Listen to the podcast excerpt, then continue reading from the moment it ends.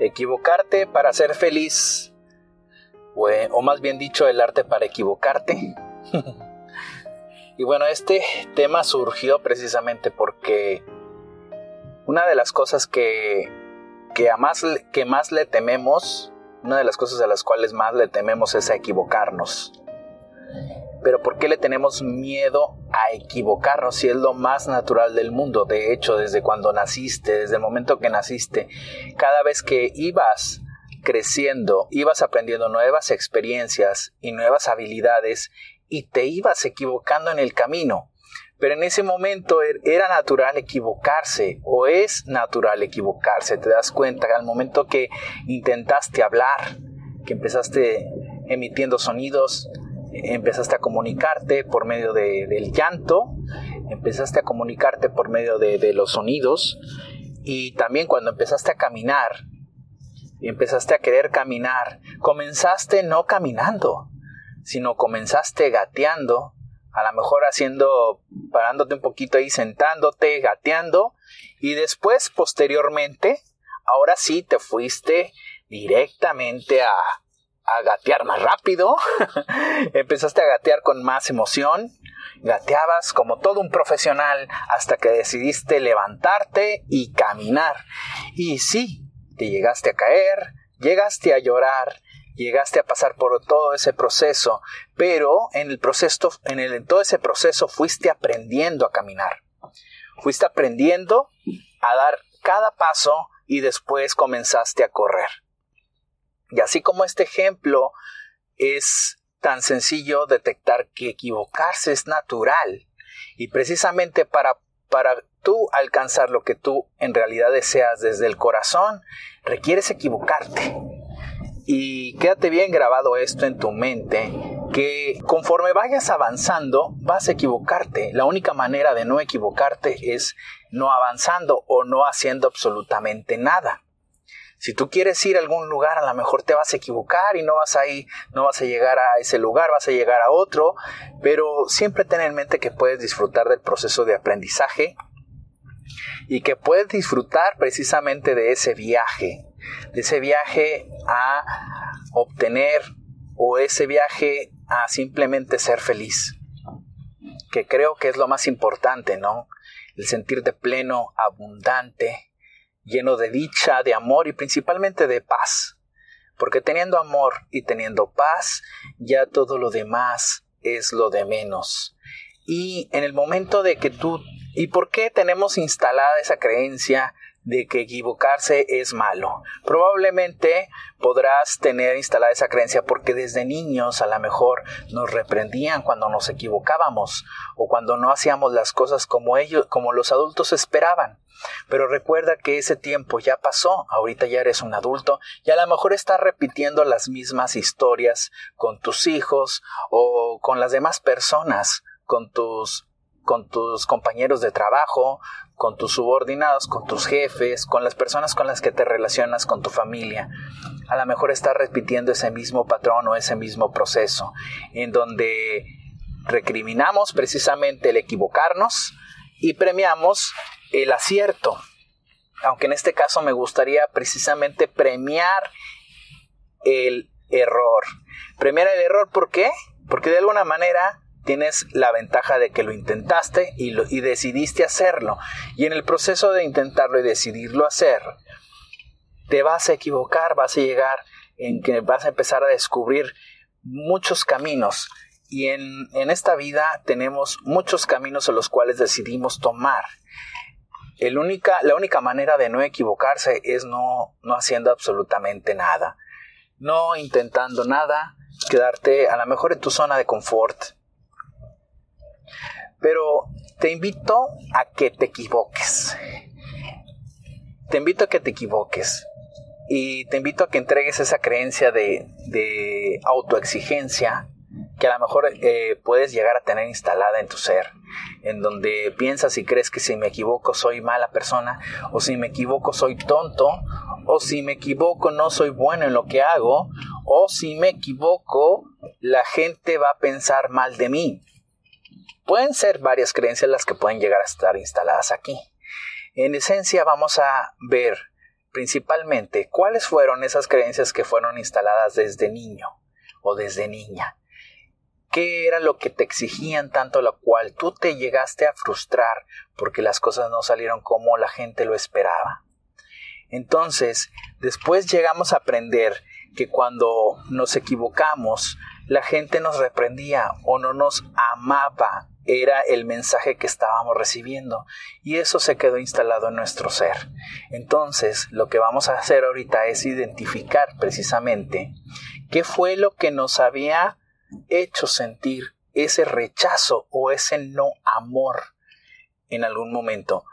Que ahorita te digo que las personas que te llegaron a educar de niño o de niña hicieron lo mejor que pudieron con la información que tuvieron porque de alguna manera esas personas llegaron a aprender algo también y llegaron a lo mejor a pasar exactamente por lo mismo que tú estás pasando en este momento.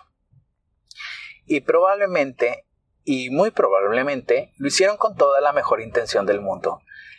Y, pero el, el detalle fue que, que, nosotros llegamos a aprender de forma inconsciente que si nos, si nos equivocábamos íbamos a ser no amados que si nos equivocábamos íbamos a estar excluidos o separados de las personas que nos aman, o, de la, o del círculo social, o de la familia, o del grupo de amigos, o del grupo de trabajo, sea cual círculo al cual estés haciendo cosas y al igual que te puedes estar equivocando también.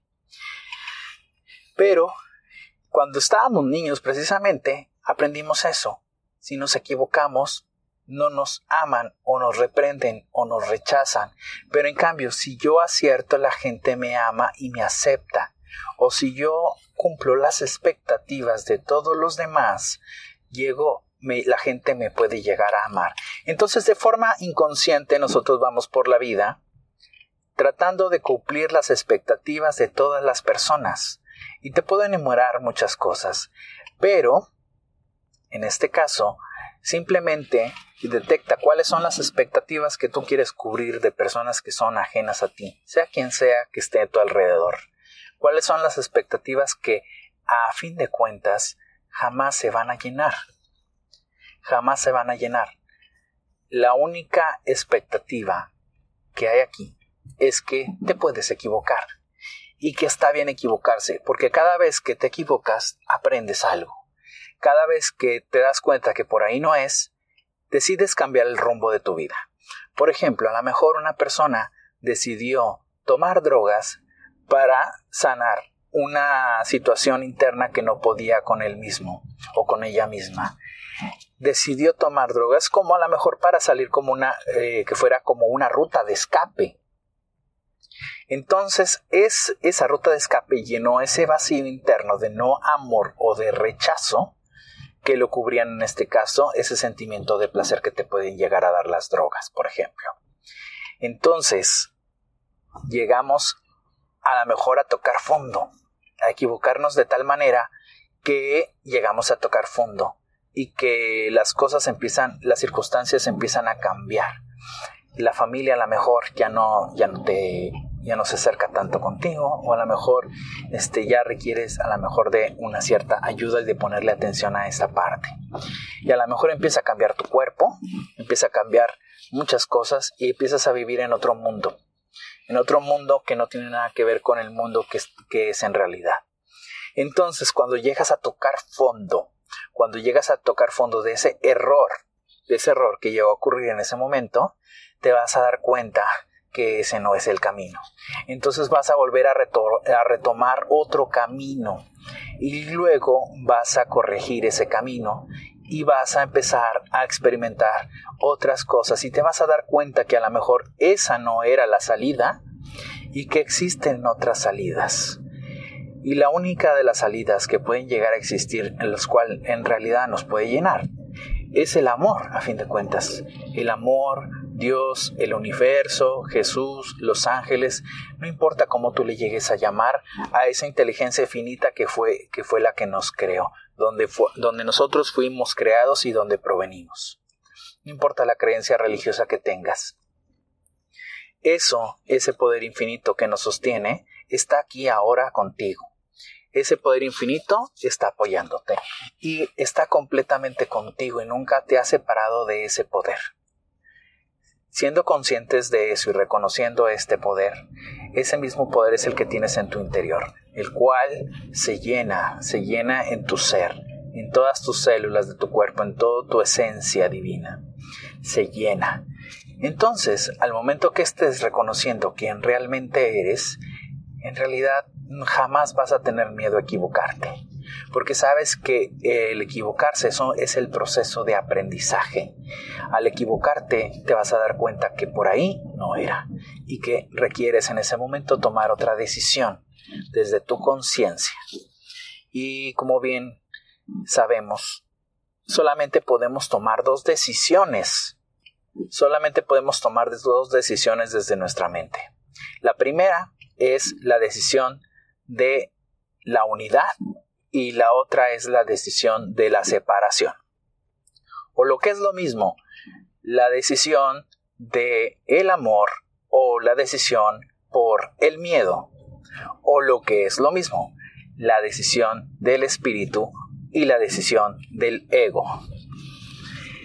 Entonces, cuando nosotros empezamos a tomar decisiones precisamente, tomamos decisiones en nuestra mente con cada pensamiento en base al ego o en base al espíritu.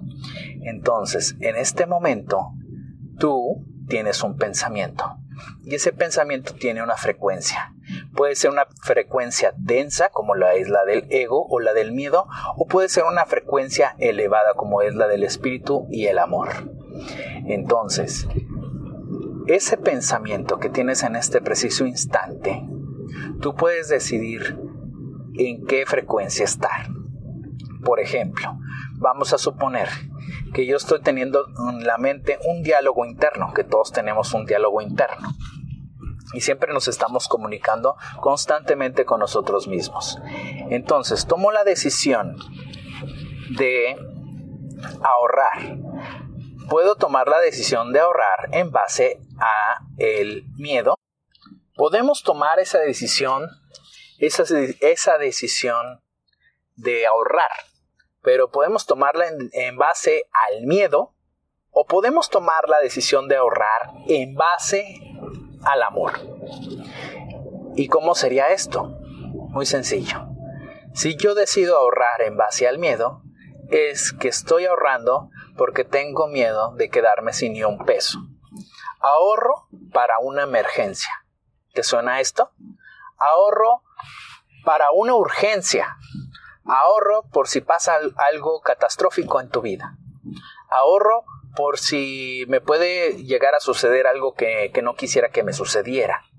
Por si tengo un accidente, ahorro por si tengo un accidente. O ahorro por si me despiden del trabajo. ¿Ok? Entonces todas estas decisiones del ahorro son en base al miedo o ahorro para que tenga un colchoncito para que no me quiten la casa, ¿no? O ahorro por si en algún momento no alcanzo las colegiaturas de los niños. Todas esas decisiones o esos pensamientos son en base al miedo. Entonces esa decisión está en base al ego, que te hace creer que estás separado precisamente, en donde estás tomando la decisión de ahorrar para alimentar tu miedo. Y ahora, ¿cuál sería el enfoque de ahorrar en base al amor? De la siguiente manera. Voy a ahorrar para irme de viaje con mi familia. Voy a ahorrar para adquirir ese auto para compartir con mis seres queridos. Voy a ahorrar para hacer una fiesta con la persona que amo. Voy a ahorrar para casarme. Voy a ahorrar para invertir en un proyecto que me hace feliz y me llena. Voy a ahorrar para compartir. Voy a ahorrar para crear a lo mejor algún producto.